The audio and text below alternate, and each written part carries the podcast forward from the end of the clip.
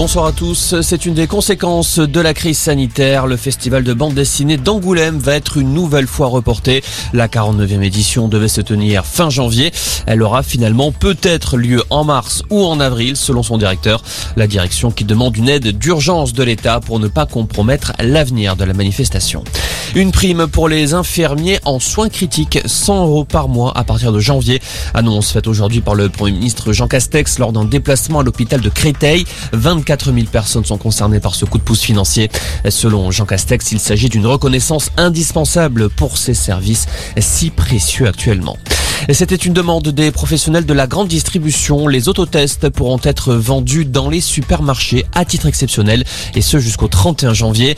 Selon l'arrêté publié aujourd'hui, il est judicieux de diversifier les circuits d'approvisionnement alors que le taux d'incidence monte en flèche à cause notamment du variant Omicron. Jusqu'ici, les autotests ne pouvaient être vendus qu'en pharmacie. Euh, trois opposants à la vaccination interpellés dans les Yvelines, à Poissy, après des dégradations hier soir sur le centre vaccinal de la ville. Des slogans et des affiches ont été apposés sur les façades. Un acte inadmissible selon le maire de la ville qui a décidé de porter plainte. Il demande que la justice adresse un message fort à tous ceux qui seraient tentés de réitérer ces actes de délinquance.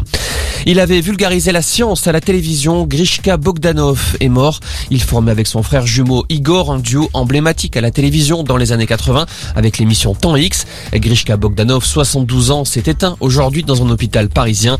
Selon les informations du Monde, il avait été admis en réanimation il y a une quinzaine de jours après avoir contracté le coronavirus.